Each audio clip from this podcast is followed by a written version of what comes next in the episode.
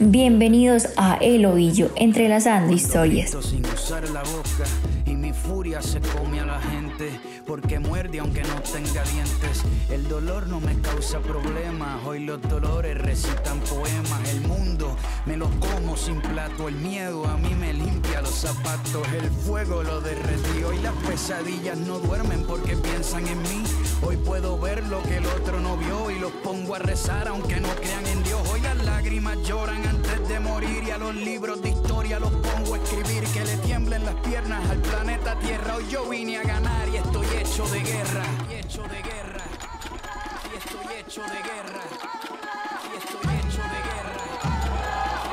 Este es un espacio donde exploraremos historias de resiliencia y esperanza. Hoy nos sumergimos en la historia de Sonsón, un pueblo que ha enfrentado las sombras del conflicto armado, pero que ha emergido construyendo nuevos sueños y esperanzas.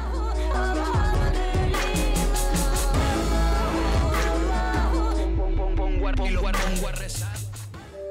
Y ahora les contaré una historia. Sonsón fue un pueblo fuertemente abatido por el conflicto armado. La violencia hizo un debut en la zona Páramo y aunque las víctimas lograron perdonar, no olvidan aquel fatídico suceso que arrebató gran parte de lo que eran, pero que a pesar de todo esto han logrado construir unos nuevos sueños y han hecho de su municipio tierra de esperanza. En las voces de los familiares de las víctimas del fatídico conflicto armado aún se escuchan preguntas en búsqueda de la verdad, preguntas como ¿por qué él? ¿Qué hubiera pasado si, quién fue, preguntas que hoy siguen sin respuesta. Entre los años 80, el paramilitarismo, la bien conocida en la zona Mano Negra, grupo independiente encargado de la limpieza social, el ELN y las FARC, se tomaron el municipio de Sonsón, causando más de 13.000 desplazamientos forzados y teniendo una estrategia de violencia y terror impresionante, todo fríamente calculado. Y a finales de los 90 y principios de la década de los 2000, el municipio de Sonsón fue territorio de conflicto de los frentes 9 y 47 de las FARC, el ELN a cargo de Carlos Alirio Buitriago, las autodefensas campesinas del Magdalena Medio a cargo de José Luis Zuluaga y el Ejército Nacional. Empieza una disputa de territorios entre ellos por la gran extensión geográfica del municipio y a partir de allí se agudizó mucho más el conflicto porque tenían todos los frentes legales e ilegales. La disputa por territorios exacerbó el conflicto,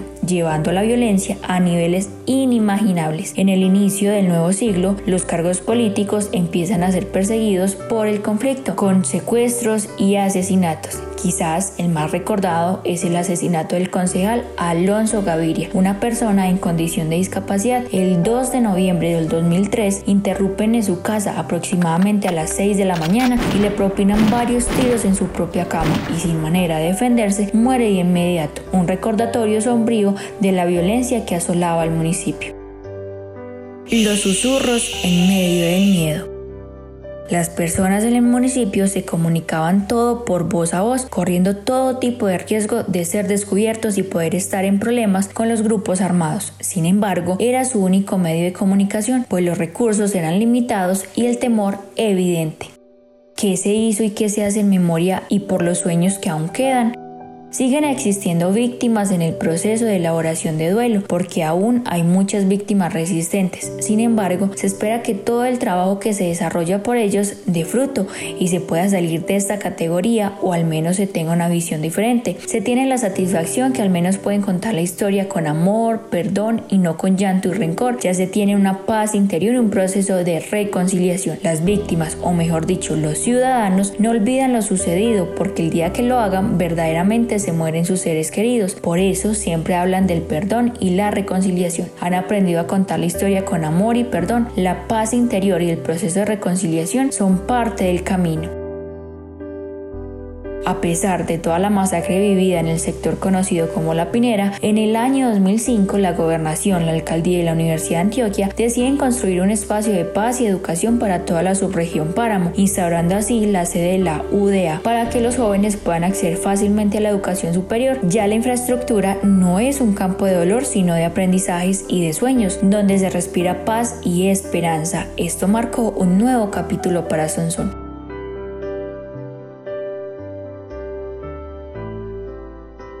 Y ya para finalizar, a pesar de las víctimas en proceso de duelo, Sonsón sigue tejiendo su historia. La esperanza se afianza en la memoria y en la construcción de nuevos sueños. Son un pueblo entre luces y sombras, nos enseña que incluso en medio de la oscuridad la comunidad puede tejer una red de esperanza. Hoy se respira paz y sueños, demostrando que la resiliencia puede iluminar los caminos más oscuros. Esto es El Ovillo, entrelazando historias.